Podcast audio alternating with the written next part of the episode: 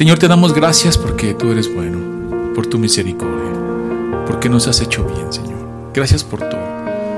Gracias porque en todo este periodo nos has eh, sustentado, nos has acompañado. Estamos en tu mano, Señor, y nos sentimos así, bendecidos, confiados, alegres. Aún en las situaciones complicadas y difíciles hay un grande gozo en nuestro corazón, Señor, porque nos has dado lo más importante que es nuestra salvación en Cristo Jesús. En tus manos ponemos esta mañana, Señor, lleva nuestra mente, nuestro pensamiento, que podamos discernir el mensaje de tu palabra, ser edificados, ser alimentados. En nombre de Cristo Jesús. Amén. Muy bien, hermanos, les invito a que me abran sus Biblias en Apocalipsis capítulo 4. Y vamos a leer eh, del 1 al 8, que es la porción. No, no nos va a dar tiempo de desarrollar, porque si no sería un mensaje muy largo, un sermón muy largo, de desarrollar todos eh, los ocho versículos, pero vamos a ir poco a poco eh, tomando esta lectura y entendiéndola desde, recuerden, es muy importante, hermanos, insistimos mucho, mucho en eso, porque nunca debemos de separar lo histórico-cultural y que va de la mano de lo ético-pastoral. ¿Por qué? Porque tenemos que ver primero lo que Juan está viendo, se le está revelando, Cristo le está revelando, y el mensaje que él tiene y da a las iglesias. De tal manera que las iglesias y los hermanos de esa época se animan. Ese es el mensaje donde nos vamos a centrar, en lo que Juan entiende y les dice. No vamos a hacer eh, caer en el error de anacronismos que Juan está pensando en cosas que no eran de su época y que ni entendería ni vería y entonces pues no lo edificaría ni ellos ni a la iglesia. Toda revelación Juan la interpreta desde su contexto, ¿no? Si hoy tuviéramos que interpretar cosas, lo haríamos con lo que tenemos a la mano, con lo que por eso vamos a encontrar mucho en el Apocalipsis que dice semejante a, parecido a, ¿Por qué? Pues porque es lo que uno trata de, Juan trata de entender en esta revelación con lo que tiene en su contexto histórico. Y luego de ahí partir, ¿qué es lo que entiende Juan? ¿Qué es lo que Juan entiende que transmite? Entonces vamos a ver el mensaje y luego el mensaje del mensaje, ¿no? Y esta paréntesis que estoy haciendo antes de empezar la lectura es porque al entrar al Apocalipsis, eh, son, vamos a encontrar eh, estos eventos del final de los tiempos, que es, el término es escatología, y bueno, hay posturas, hay posturas en los círculos cristianos y hasta parece trabalenguas. Vamos a encontrar eh, idealistas, preteristas, eh, futuristas, historicistas, porque son cuatro escuelas interpretativas del Apocalipsis y de ahí vamos a encontrar que son el reino milenial, la milenial, eh, premilenial, vamos a encontrar este, bueno, muchísimas, ¿no? Y sobre todo estas estructuras teológicas eh, hermenéuticas, que es eh, dispensacional, eh, pactual, y empieza ahí a todo a moverse lo que Apocalipsis se refiere. Pero miren, lo más importante, hermanos, y en el que todos estamos de acuerdo y en el que todos coincidimos, es que Cristo vence. Cristo vence a sus enemigos, Cristo vence a la muerte y Él tiene la victoria. Ahí todos estamos de acuerdo. Ahí todos vemos que coincidimos. Y que el Apocalipsis muestra el poder y muestra a Cristo revelado en toda su gloria. Y eso es lo que vamos a hacer. Vamos a verlo ahí. Vamos a ver hoy el capítulo 4 eh, de tal manera que vamos a entender por qué la iglesia de esa época y los hermanos en Cristo se gozaban se animaban.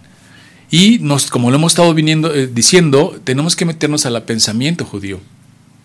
Porque es ahí como vamos a entender cosas, cómo lo entendían ellos, cómo lo relacionaban, y en ese sentido ver ahora cómo nosotros lo tenemos que entender y qué me dice a mi vida, qué le dice a mi familia, qué le dice a la iglesia misma. ¿no? Entonces vamos a empezar con el capítulo 4, vamos a leer del versículo 1 al 8, eh, que sería como que la primera parte de este sermón. Vamos a hacerlo. Dice, la adoración celestial, algunas Biblias tienen como un encabezado allí. Dice, después de esto miré. Y he aquí una puerta abierta en el cielo, y la primera voz que oí, como de trompeta, hablando conmigo, dijo, sube acá, y yo te mostraré las cosas que sucederán después de estas. Y al instante yo estaba en el Espíritu, y he aquí un trono establecido en el cielo, y en el trono uno sentado. El aspecto del que estaba sentado era semejante a piedra de jaspe y de cornalina, y había alrededor del trono un arco iris, semejante en aspecto a la esmeralda. Y alrededor del trono había veinticuatro tronos, y vi sentados en los tronos a veinticuatro ancianos, vestidos de ropas blancas, de coronas de oro en sus cabezas. Y del trono salían relámpagos y truenos y voces. Delante del trono ardían siete lámparas de fuego, las cuales son los siete espíritus de Dios. Y delante del trono había un mar de vidrio semejante al cristal. Y junto al trono y alrededor del trono, cuatro seres vivientes llenos de ojos por delante y por detrás. El primer ser viviente era semejante a un león, el segundo era semejante a un becerro, el tercero tenía rostro como de hombre y el cuarto era semejante a un águila volando. Y los cuatro seres vivientes tenían cada uno seis alas, y alrededor y por dentro estaban llenos de ojos, y no cesaban día y noche de decir, Santo, Santo, Santo es el Señor Dios Todopoderoso el que era, el que es y el que ha de venir. Maravilloso. Quiero que imagines esa escena en el cielo y esta adoración celestial que está habiendo en ese momento. Y vamos a ver la relación que hay dentro de la cuestión celestial y lo que está pasando en la tierra. Eh, bueno, vamos a empezar. Dice así. En la primera visión de Juan, el Hijo del Hombre aparece en medio de los siete candelabros. Recordemos eso. Su primera visión en el capítulo 1. La primera visión es del capítulo 1 al capítulo 3, es su primera visión. Esta es la segunda visión que tiene Juan.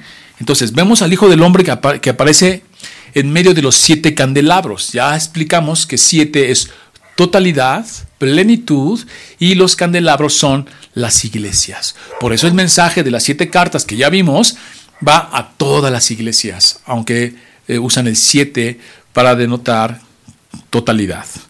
Entonces vemos ahí a Cristo dirigiéndose, primero presentándose y luego dirigiéndose a las iglesias, eh, a las siete, en las siete cartas, eh, cada una le dice lo que tiene, lo bueno, vimos que son cinco que tienen reclamo y dos que no, Esmirna y Filadelfia. Pero ahí está en la primera visión, apareciendo y hablando con su esposa, con la iglesia. Con la carta a los laudicenses, a la Odisea, la iglesia que está allí, que es en el capítulo 3, versículo 14 al 22, concluye esta primera visión y enseguida Juan recibe una, una segunda visión de Dios como alguien sentado en el trono. Recuerden, hermanos, que es importante eh, pensar como los judíos. El judío no nombraba fácilmente el nombre de Jehová, el nombre de Dios. Era algo muy sagrado para ellos y procuraban no mencionarlo. Por eso dicen el que está sentado en el trono. Eh, capítulo 4 dice, y el Cordero que ha vencido y es digno de abrir los sellos. Es la segunda visión. Primera, Cristo se presenta a su iglesia y habla con ella. Capítulo 1 al capítulo 3. Segunda visión, capítulo 4 y capítulo 5 que vamos a ir desarrollando poco a poco. Primero vamos a ver el que está sentado en el trono y luego vamos a ver cómo que el cordero inmolado llega a ese trono y se le da todo poder y toda autoridad y se le da un librito. Estas dos visiones iniciales son una impresionante preparación teológica y psicológica para las duras pruebas y severos juicios que habrán de seguir luego. Van a suceder cosas fuertes, difíciles. Y como lo hemos estado mencionando, Cristo enamora a su iglesia, habla con ella, la prepara y le dice, mira, en esto estás mal. Entonces la prepara como dice aquí, teológicamente y psicológicamente, porque lo que viene, viene va a ser muy duro, va a ser severo, pero nosotros debemos estar preparados, debemos estar firmes, confiados por lo que venga. Como hemos dicho, eh, el, Apocalipsis nos va a mostrar que en ningún lugar dice que no van a sufrir. El texto de hoy va a decir que vamos a sufrir, pero tenemos que estar dispuestos a dar nuestra vida por Cristo, a morir por Él. La primera visión, capítulo 1 al 3, nos asegura de la presencia activa de Jesucristo el resucitado en medio de su iglesia. Ahí está. en una intimidad, hablando con la iglesia, en medio de los candelabros.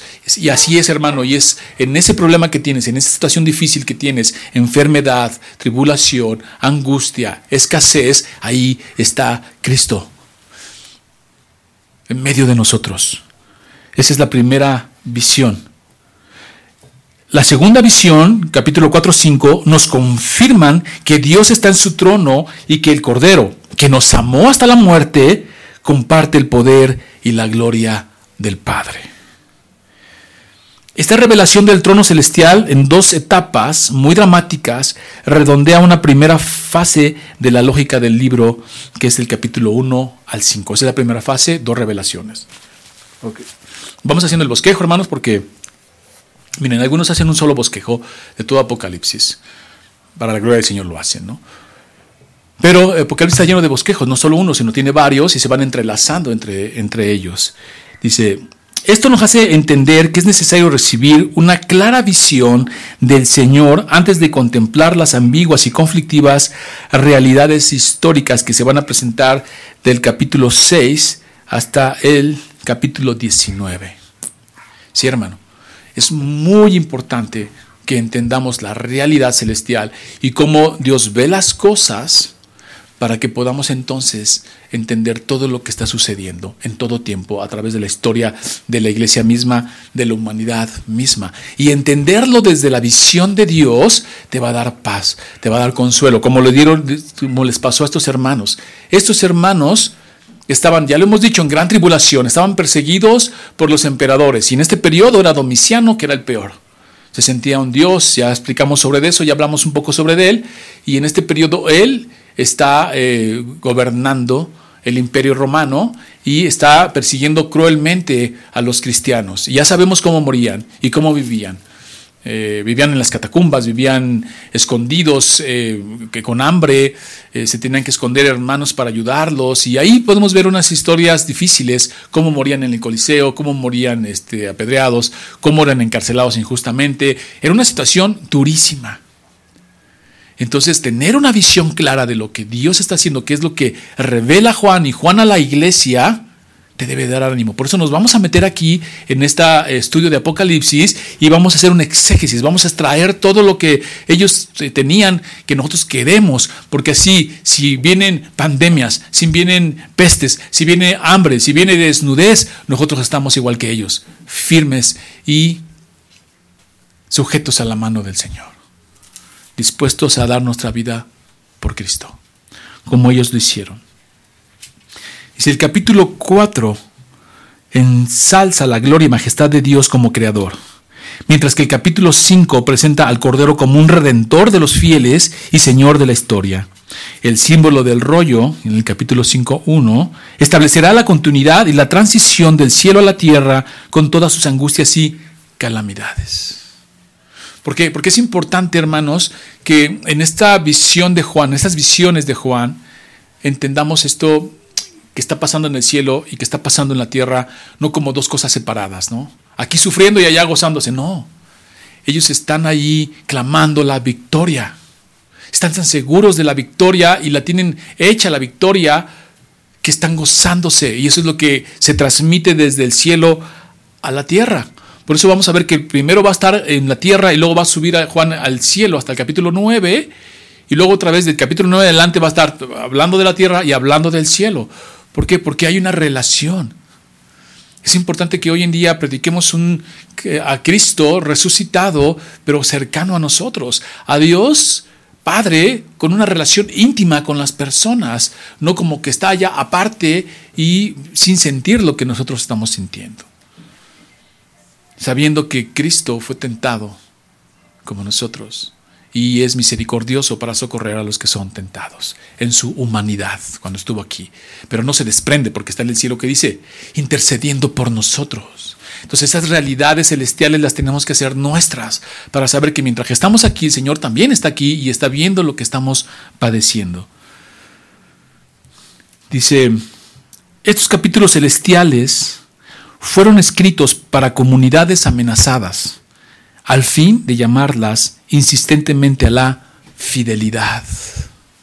Y eso es lo que queremos, que también a nosotros esta lectura del Apocalipsis no nos dé miedo, nos dé gozo y nos dé firmeza, seguridad. Pero hoy, si Dios me lo permite, quiero mostrarte esta visión celestial. Mientras acá se está sufriendo, allá dicen, hay victoria y la estamos declarando y la estamos viviendo y la estamos eh, gozando. Y uno dice, ah, ok, y uno va a ir entendiendo todos los sucesos que están pasando en relación a nuestro Creador, a nuestro Salvador. Dice, es cierto que algunos ayer y hoy han hablado del cielo como para escaparse de la tierra, pero Juan no piensa así. Juan no está entre ellos. Más bien creía que no podemos entender bien la tierra mientras no lleguemos a verla desde la óptica de Dios, desde la perspectiva del cielo. De esta manera, los cristianos de la época de Juan y hoy en día, hermanos, tenemos una poderosa inspiración a la fidelidad y valentía como históricamente se ha visto al mirar el triunfo definitivo del reino de Dios y su justicia. Porque eso es lo que revela Apocalipsis, victoria, triunfo sobre todas las cosas. Y ahí es donde nos vamos a gozar, hermanos. Pero la victoria ya está dada, ya está hecha. Y como dice la palabra de Dios, los cielos cuentan la gloria de Dios.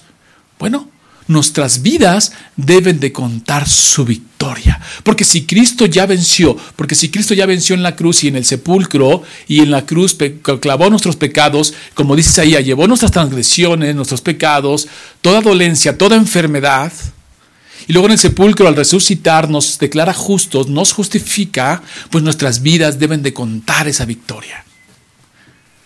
Y si la situación está difícil, para Dios la gloria. Y que te digan, oye, yo te veo en medio de todo esto tranquilo, en paz, animado. Sí, un poco atribulado porque está esta parte débil del cuerpo de la humanidad, ¿no? Pero firmes en el Señor. Y que la gente diga, yo quiero lo que tú tienes. Y no solo en este periodo de pandemia en el que estamos, sino en, en general. Porque esta es la segunda que vivimos aquí, ya vivimos una anterior, la influenza. Pero ¿qué testimonio damos? ¿Contamos esa victoria? Porque Juan les explica a sus oyentes que Cristo venció y Cristo está reinando y Cristo va a poner a todos sus enemigos bajo sus pies y en el cielo hay una doxología, hay un canto, hay una alabanza, hay una adoración celestial que ahorita vamos a ir explicando.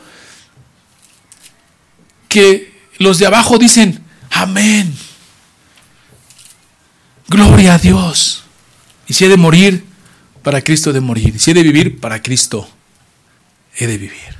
Y entonces tenemos una doxología en el cielo y una doxología en la tierra, unánime, cantando y glorificando al Señor. De hecho, hemos explicado ya en algunos sermones que el culto dominical es un anticipo, hermano. Es un anticipo de, de, esta adoración celestial que vamos a ver hoy en el capítulo 4, en el capítulo 5, eh, cuando los domingos nos se reúne la iglesia en comunión en unidad y adoran al Señor a través de los cantos, de las lecturas, a través del estudio de su palabra, a través de la Santa Cena, es un anticipo de la adoración celestial. Y nos unimos con ellos. Qué glorioso. Lo que tenemos en los siguientes capítulos 4 y 5 es una liturgia de adoración comenzando con los cuatro seres vivientes y va creciendo la celebración hasta terminar en una doxología cósmica en un canto, en una adoración cósmica, donde nos sumamos todos.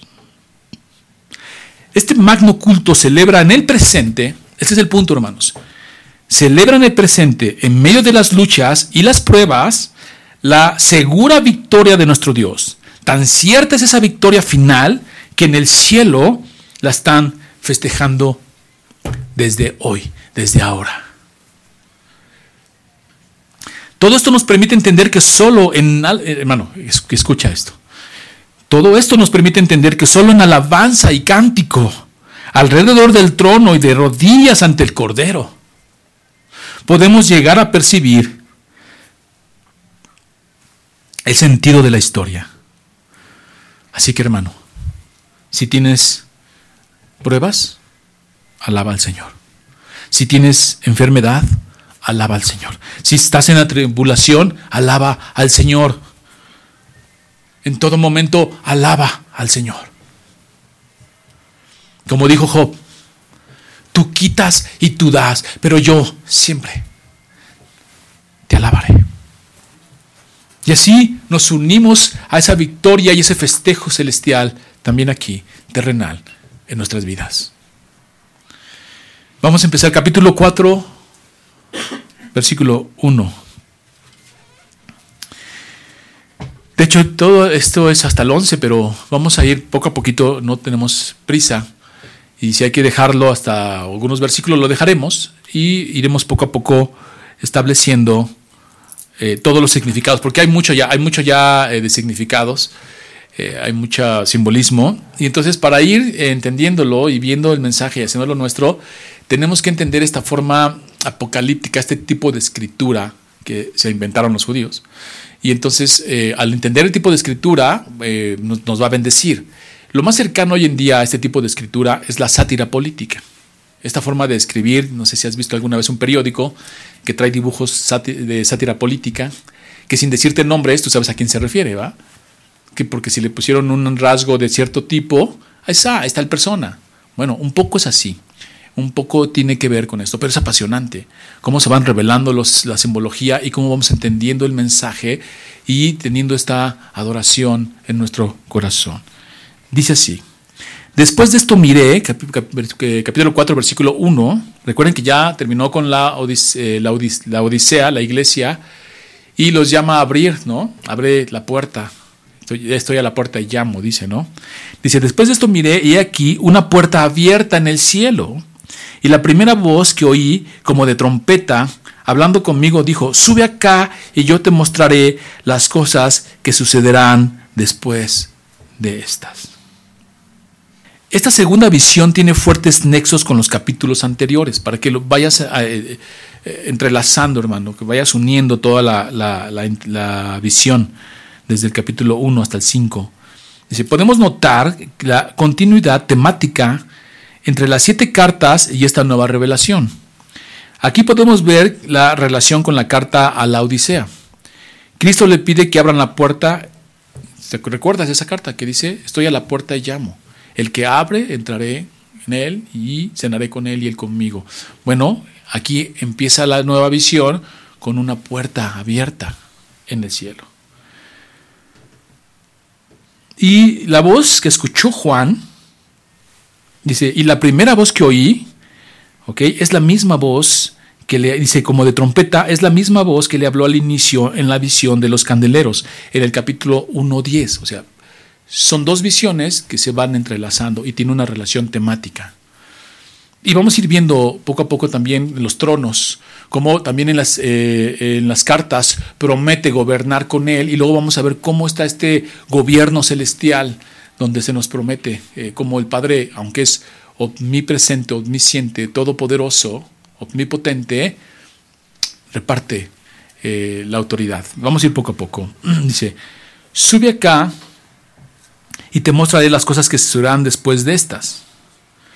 El propósito de subir es recibir una nueva revelación del Señor. En la primera visión, recuerden, capítulo 1 al 3, el Hijo del Hombre baja a la tierra para acompañar a su iglesia perseguida. Está en medio de los candelabros y la iglesia está sufriendo. Ya hemos explicado muchísimo sobre eso, que la iglesia sufre 10 grandes persecuciones por los emperadores romanos. No eran consecutivas, pero eran 10 grandes persecuciones. Y ahí está Cristo en medio de su iglesia perseguida, asolada. Y en esta visión Juan sube para entrar en, en las realidades últimas. Y aquí, aquí es donde hay que tener mucho cuidado porque ya empiezan las posturas y se empiezan a dividir eh, las interpretaciones. Algunos a partir de aquí suben a la iglesia y bueno, la suben y después dicen que ya todo lo demás ya no está en la iglesia, sino está en el cielo. Eh, otros eh, las dejan abajo, dejan abajo la iglesia y van viendo cómo la iglesia va a través de ese proceso viviendo todas las cosas que están pasando. Dice, y a partir del capítulo, de este capítulo que sube Juan, va a permanecer allí hasta el capítulo 9 eh, desde después las perspectivas van a ir cambiando. Vamos a ir viendo todos esos bosquejos poco a poco.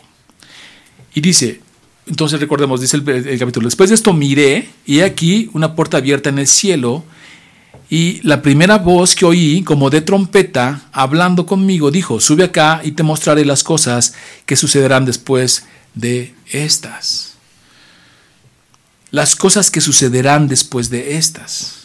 Bueno, cuando decimos una voz como de trompeta, vamos a ver cómo en la cultura judía, desde el Antiguo Testamento, eh, se oye como siempre la relación de Dios y su voz tiene que ver con trompeta, eh, pues como de trompeta, ¿no? Pero bueno, vamos poco a poco. Las cosas que sucederán después de estas. Esta frase se refiere a todo el futuro de Juan en adelante y esto se confirma por el hecho de que los sellos corresponden básicamente a los mismos procesos históricos que se viven todo el tiempo. Y aquí, si quiero darte esta nota, este paréntesis, que aquí empiezan los círculos cristianos a separarse, a abrirse, a entender, no, estas cosas después sucederán después, ya la iglesia está arriba y los están abajo, y bueno, ahí ya hay una separación. Pero vamos a mostrar este punto en el que queremos que veas eh, cómo es sucesos que siempre están a través de la historia. Es así. Eh, esta frase se refiere a todo el futuro de Juan en adelante y esto, esto se confirma por el hecho de que los sellos corresponden básicamente a los mismos procesos históricos. O sea, si los sellos dijeran cosas que no han pasado y que van a pasar apenas, uno diría, ah, sí, está hablando de una cosa futura en el sentido de que no ha pasado, ¿no? Y ahí es donde vuelva, este, tenemos que centrar nuestra atención. ¿Por qué? Porque qué es lo que eh, mencionan los sellos, que más adelante veremos y en algún momento ya, ya este, mencionamos. Mencionan guerras, hambre, persecución, terremotos y evangelización. Y eso es un proceso que vivió Juan mismo. Para él, que sucederán después de esta, tiene que ver a partir de que Cristo asciende. Y entonces todo esto que ellos viven, pues han sido guerras, hambres, persecuciones y evangelismo, que son los sellos. Entonces, ¿qué sucederán después de estas? Para Juan es un contexto inmediato, es un eh, futuro inmediato, no es como que pensó que vendría algo mucho después, ¿no? Y que ellos ya no estarían cuando estas cosas vendrían. para él era, ah, ok, las, prácticamente están sucediendo ya. Y te digo una cosa, van a seguir sucediendo y va a seguir habiendo. Y vamos a ver cómo en el Apocalipsis va hablando de que estos sucesos cada vez son más grandes, más grandes, más grandes. Van como creciendo, como aumentando eh, la intensidad de las cosas, ¿no? Hasta llegar hasta el final, que Cristo venga. Pero un poquito estamos estableciendo lo que Juan está pensando. Y eso es importante, establecer qué piensa Juan, qué siente Juan, a qué se refiere Juan. ¿Por qué la iglesia se animaba? Entonces, Cristo los, eh, los pondera de tal manera a través de las visiones que ellos dicen, ok, estas cosas van a suceder, nosotros estamos listos. La pregunta es, ¿tú lo estás? Si tú lees este capítulo y te dicen, mira, ya hablé contigo, ya te dije que estés preparado, ya te dije las cosas que están mal, corrígelas, arrepiéntete, porque van a venir cosas difíciles y necesito, dice Cristo a su iglesia, que estés lista, vestida de lino fino, blanco, resplandeciente, que son las acciones justas de los santos. Cuando vengan las situaciones difíciles, cuentes la gloria de Dios a través de tu vida. Y entonces Juan dice, ok, van a venir guerras, van a venir hambres, van a venir persecución, terremotos, evangelización, está sucediendo. Vamos a lo que dice Mateo 24, que fue una de las lecturas de la mañana. Vamos a Mateo 24 y fíjense un poco cómo es paralelo y se refiere a estos tipos de eventos. Mateo 24 dice, donde claramente son los acontecimientos penúltimos dentro del proceso histórico. Ahí es el comienzo de los dolores. Que Juan ve y dice, van a venir estas cosas después, sucederán después de estas. Y vengan los sellos y empieza a ver que prácticamente a partir de que asciende Cristo empieza a suceder todo esto. Y dice así Mateo 24, 3 eh, en adelante. Y estando él sentado en el monte de los olivos, los discípulos se le acercaron aparte, diciendo, dinos, ¿cuándo serán estas cosas y qué señal habrá en tu venida y del fin del siglo? En tu venida. Lo que va a pasar cuando Cristo venga por segunda vez. Respondiendo Jesús les dijo, mirad que nadie os engañe, y hacemos una meditación sobre ese término, esa frase, que nadie os engañe. ¿Por qué? Porque va a estar lleno de cosas. Al final, la batalla, hermano, va a ser por la verdad. Porque podemos ver el proceso histórico del Evangelio. El Evangelio primero, los cristianos son atacados desde fuera por los, eh, por los judíos y por los emperadores. Y luego vamos a ver en el proceso histórico cómo es atacado desde dentro, con las herejías, el arrianismo, cómo empieza a meter que Cristo no es de la sustancia del Padre. Y así, hasta el día de hoy tenemos filtraciones dentro de la doctrina para atacar a la iglesia desde adentro. Por eso, mirar que nadie os engañe, va a estar lleno de engaño. Y cada vez son diferentes, porque el pecado es el mismo, pero va cambiando de forma. Porque vendrán muchos en mi nombre diciendo, yo soy el Cristo, y a muchos engañarán, y oiréis de guerras y rumores de guerras. Mi pregunta es, ¿oímos guerras hoy? ¿Oyeron ellas guerras antes? Juan después, a través de su proceso de vida y los demás cristianos del segundo, tercero y cuarto siglo, ¿oyeron guerras? ¿Vivieron guerras? ¿Vivieron desastres? Sí. Oiréis de guerras y rumores de guerras. Mirad que no os turbéis porque es necesario que todo esto acontezca, pero aún no es el fin. Porque se levantará nación contra nación y reino contra reino y habrá pestes. Mi pregunta es, ¿ha habido pestes? Y hambres y terremotos en diferentes lugares. Ese es el, esta cuando le dicen a Juan, y te enseñaré las cosas que sucederán después de estas, y los siguientes capítulos no hablan de ningún aspecto futuro hasta de sellos, y luego te das cuenta que los sellos tienen sus sucesos que ya empezaron a vivir y que vivimos y que seguiremos viviendo, hermano. Y todo eso será el principio de dolores. Y fíjense el capítulo, el versículo 9, hermano. Entonces os entregarán a tribulación y os matarán. Y seréis aborrecidos de todas las gentes por causa de mi nombre. Amén. Que así sea. Porque veíamos en la carta de las iglesias que algunos ni siquiera eran dignos de sufrir por Cristo. Se moldearon al mundo, se moldearon las circunstancias empezaron a tener prosperidad pensando en su mente de un Dios que no es el de las escrituras, que entonces eran bendecidos cuando dicen, no, claramente la Biblia nos prepara para el sufrimiento. Más claro no puede ser Jesús. Repito, entonces os entregarán a tribulación y os matarán y serán aborrecidos de todas las gentes por causa de mi nombre. Porque no solo se nos ha concedido conocerlo, sino sufrir por Él. Y así podríamos estar versículo tras versículo. Entonces podemos ver eso que dice las cosas que sucederán después de estas, y vamos hasta los sellos, vemos que más bien se refiere a un futuro inmediato de Juan. Juan está viendo eso. Y Juan está viendo el cumplimiento de las cosas. ¿Y sabes por qué, hermano? Porque si leemos todas las escrituras y vemos la Biblia, los cristianos siempre estaban ya esperando a Cristo. Nunca pensaron que iban a pasar dos mil años, ¿no? Ellos estaban en la inminente venida de Cristo. Y así tenemos que estar tú y yo. Ya listos por si el Señor viene mañana. Dicen, hermano, pero faltan algunas cosas. Pero pueden suceder de inmediato. Porque también en el Apocalipsis vamos a ver cómo hay cosas que son simultáneas, que son un aspecto que tenemos que considerar porque si no, no te van a checar las cosas. Vas a decir como, si ya se cayó el sol allá y ya se cayeron las estrellas, ¿por qué se vuelven a caer acá? ¿O por qué se oscurece el sol que ya se había caído? Ah, bueno, porque son simultáneas. Pero vamos a ir poco a poco explicando todo esto. Dice así, la clave hermenéutica es que los dos siguientes capítulos, bueno, ¿qué es eso? es eh, la clave de interpretación, la clave de interpretación eh, sobre lo que acabamos de decir es que los siguientes dos capítulos no se menciona ningún acontecimiento futuro, más bien se menciona el pasado, muerte, resurrección y toma del poder del Cordero, que es cuando vemos que va y se acerca al del trono y toma el librito.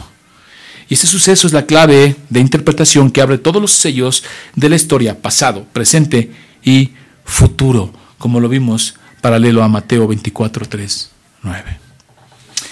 Vamos al verso 2. Les decía que vamos a ir poco a poco. Eh, no es mucho interpretación, entonces vamos a tener que hacerlo en partes y avanzar en el Apocalipsis. Verso 2 dice así. Regresemos a Apocalipsis, capítulo 4. Dice, y al instante yo estaba en el Espíritu, y la Biblia lo pone en mayúscula, en el Espíritu Santo. Es la manera de estar en comunión con Dios, es la manera de tener conocimiento de Dios. Porque yo puedo decir, bueno, Juan tuvo estas revelaciones, ¿cómo? Estando en el Espíritu. Juan estaba en el Espíritu. ¿Qué quiere decir eso, hermano?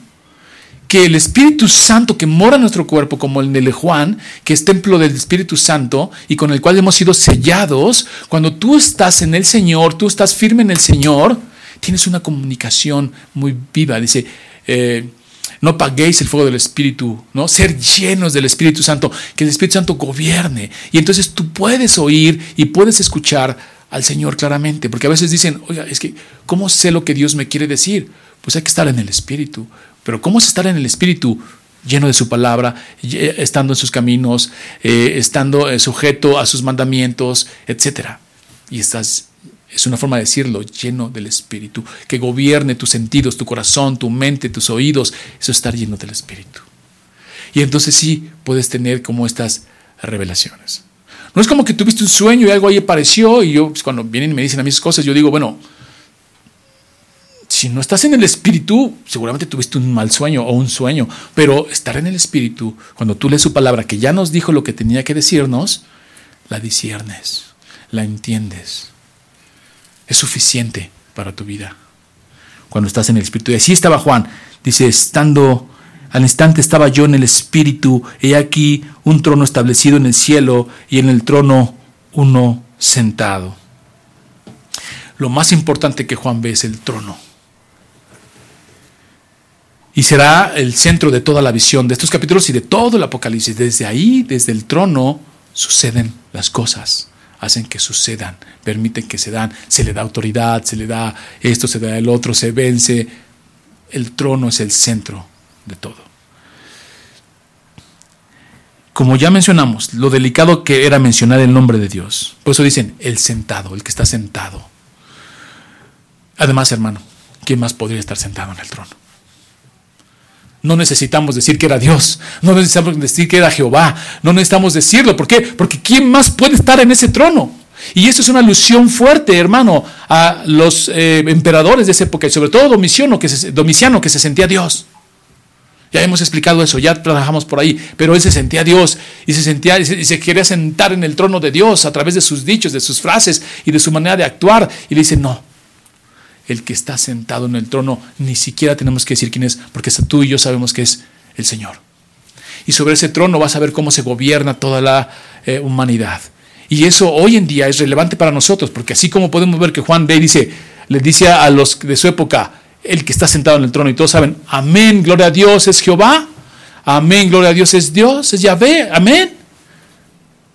¿Y quiénes son estos que en la tierra se sienten en el trono? Y quieren gobernar y hacen cosas como si tuvieran este poder y esta autoridad que no tienen solamente el que se les ha dado del cielo, pero que eso los animaba, porque todos esos emperadores cruentos eran nada, no eran nadie. Porque el que está centrado en el trono es el Señor. Y hoy eso nos sirve a nuestra vida, hermanos. Porque hoy podemos ver cómo estos procesos históricos, hoy ya se juega con, con cosas que solamente el Señor debe tocar, como la vida humana, y hay gente que, eh, poderes que se creen eh, que son Dios y juegan con la vida humana, con los genes humanos, con todo eso, como si fueran Dios, porque cuando dicen, se quiere sentar en el trono de Dios, uno que se imagina a lo mejor una visión ahí de alguien con un manto. Eso es simbólico, ¿por qué? Porque Dios está en su trono y los que se quieren sentar en su trono aquí en la tierra, es los que quieren gobernar, los que quieren manipularlos, todos estos que quieren de alguna manera sentir que ellos tienen el poder y la autoridad de jugar inclusive con los genes humanos, con la vida humana, aún con la vida de los animales. Y el Señor manda una fuerte visión y dice, no, Juan, el que está sentado en el trono soy yo. Así que hoy, hermano, podemos ver en nuestra historia, en nuestra época, como Juan lo veía con los emperadores, hoy lo podemos ver con los gobernantes, con las grandes potencias mundiales que hacen y deshacen la economía, cambian los poderes de un lugar a otro, sin importarles cuánta gente muera, sin importarle cuánta gente queje, en hambre, en desnudez, sintiéndose Dios. Pero les tenemos un mensaje a todos ellos. El que está sentado en el trono es Jehová. Verso 3. Y el aspecto del que estaba sentado era semejante a la piedra de jaspe y de cornalina, y había alrededor del trono un arco iris, semejante al aspecto de la esmeralda.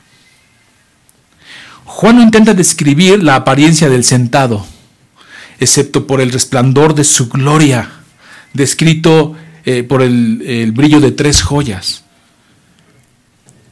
y un arco iris que hace referencia al pacto de Dios después del diluvio el pacto que hace con Noé. Ese arco iris está diciendo que Él es el que tiene el poder y la gloria sobre la creación. Porque recordemos cómo el Señor hizo llover. Y todos los que conocemos esa historia sabíamos que antes no llovía. Se levantaba un vapor de la tierra y regaba las plantas. No conocían la lluvia. Entonces de repente Noé le dice, oye, va a llover. ¿Y eso qué es? Estás loco. Y empieza a construir una arca por fe y para fe. Y entonces ellos dicen, están locos. Y el Señor abre las aguas de los cielos y deja caer el agua. 40 días, 40 noches, se inunda todo, mueren todos ser viviente de la tierra. Y promete que no lo va a hacer de nuevo. No la va a destruir con agua. Y pone un símbolo de este pacto con Noé. Y es el arco iris. Pero, hermano, lo que queremos, lo que quiero, si Dios me permite, es ver esta visión y entenderla desde el pensamiento eh, judío. Imagínate que de repente dice Juan, pues ahí hay uno en el trono. Y su aspecto era brillante y empieza a hablar de tres, de tres maravillosas perlas, joyas. Y luego dice, hay un arco iris. Y cuando tú ves el arco iris, ¿qué dices? ¿No te ha tocado ver el arco iris? ¿Y qué decimos? ¡Ay, qué hermoso! ¡Ay, qué bonito llovió y salió el arco iris! ¡Ay, mira, acá también salió! Pero ¿cuántas veces nos hemos a pensar en lo que significa ese arco iris? Porque la visión apocalíptica que Jesús le da a Juan para la iglesia, ellos ven el, el, arco iris y dicen, Amén, gloria a Dios. ¿Por qué? ¿Qué te dice el, el arco iris? A tu vida. Te voy a decir qué les decía a ellos. Les decía pacto, promesa, fidelidad, misericordia. Eso es lo que les decía. El creador de todo les da una señal de misericordia. Y ellos se gozaban. Ahora que vuelvas a ver el arco iris, piensa en eso. Piensa en esa promesa, en ese pacto que Dios hizo de no volver a inundar la tierra. Y sabes que piensa en otra cosa, que Dios es tardo para la ira, pronto para el amor. Porque lo que muestra es misericordia. Eso es lo que ve y ese es el arco iris. Y ese es el Dios que adoramos, hermanos, el creador y sustentador de todas las cosas, tardo para la ira, pronto para el amor, y cada vez que ves el arco iris, acuérdate de eso. Así, porque en la ciencia ya nos explica por qué es un arco iris, qué pasa allí en el cielo, que se ven los colores. Pero la ciencia es de Dios. Él hace que eso, que, eh, que eso suceda para mostrarnos su gloria, su promesa, su pacto. Y eso es lo que veían los hermanos. Ellos veían eh, arcoíris, promesa, fidelidad, misericordia y juicio. Verso 4 dice, y alrededor del trono había 24, 24 eh, tronos, y vi sentado en los tronos a 24 ancianos vestidos de ropas blancas, con coronas de oro en sus cabezas. Bueno, creo que no va a dar tiempo de interpretar eso y vamos a hacer los 24 ancianos. Hermano, la pregunta no es quiénes eran, porque se han desgastado muchísimo en tratar de interpretar quiénes eran. Y hay muchísimas posturas, que si los doce patriarcas con los doce apóstoles, porque el doce, ahí hay un número simbólico. El doce es plenitud en la historia. Eso es lo que significa. Y vas a ver cómo el 12 siempre en Apocalipsis se usa para cosas de Dios y el 10, que es totalidad, se usa para cosas que tienen que ver con calamidad, con el enemigo, Satanás, etc. Se usan. Entonces el 12 habla de eh, totalidad en la historia y el 10 habla de un tiempo perfecto. O sea, y eso es bueno porque cuando hablamos de los, los echarán en la cárcel 10 días, ah, quiere decir que va, tiene un tiempo específico y termina. Y, los y el 12 usado aquí, allí empiezan las interpretaciones de que quiénes eran esos ancianos y que si las 12 tribus y que si los 12 apóstoles y que si doblemente Israel redimido, 12 y 12, 24, que es múltiplo de 12 y empezamos a perdernos en todo eso. Pero mira, no, no tenemos que perdernos en los detalles, sino en el mensaje central tenemos que meternos y no distraernos con todo eso. ¿Cuál es el mensaje central? Entonces lo que tenemos que preguntarles es no quiénes eran, sino qué significa. lo que significan esos doce ancianos. Y significan toda autoridad en el cielo y en la tierra. El 12 significa totalidad en lo histórico. 12 eh, príncipes de Ismael, Génesis 12:20, 12 tribus de Israel, 12 apóstoles del nuevo Israel, 12 varones en Éfeso, eh, en Éfeso, lo dice Hechos 19:7. Te digo la cita por si las quieres buscar. Entonces 24 es múltiplo de 12 y los 24 ancianos simbolizan una especie de consejo celestial. Eso es, un consejo celestial de gobierno alrededor del trono. El trono es omnipotente, omnipresente es soberano, pero no aislado. Dios comparte su poder en la forma delegada y de ahí la promesa de gobernar conmigo que Jesús hace a las iglesias en las cartas. Entonces, para terminar, porque sigue, seguimos adelante con la visión de la este, adoración celestial, pero quiero terminar aquí solamente con esto, hermano.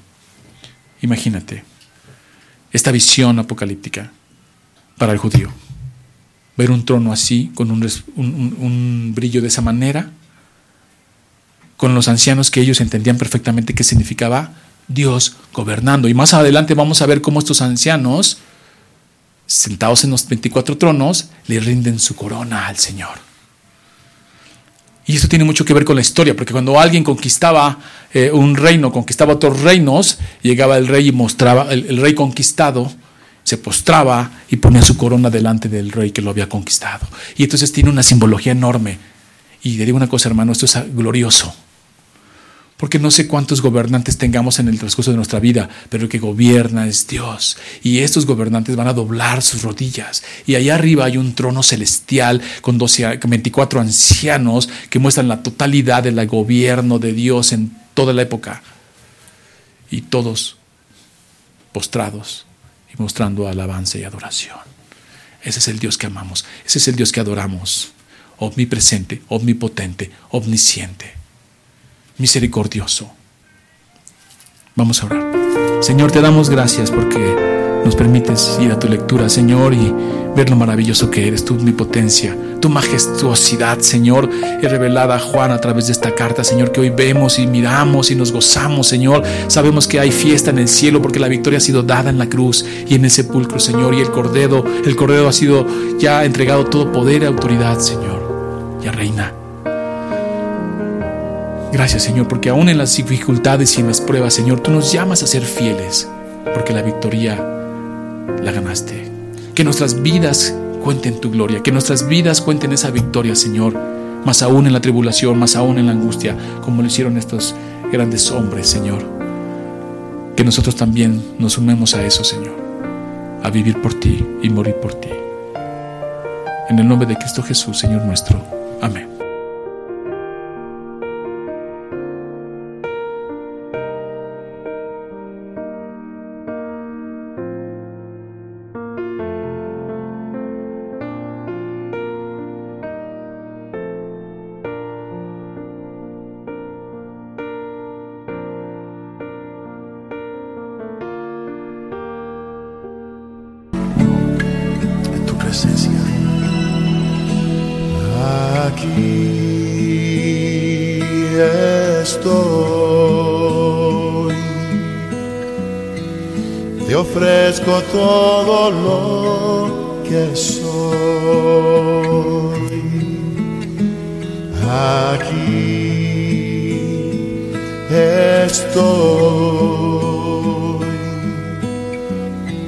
Un sacrificio quiero ser.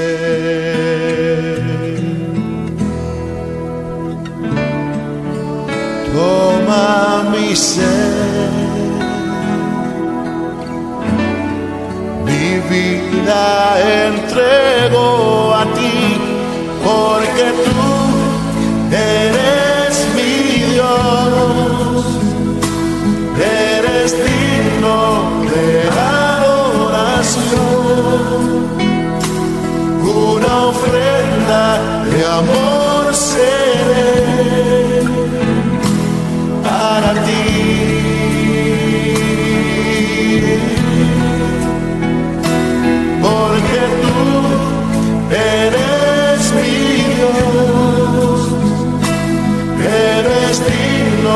de adoración.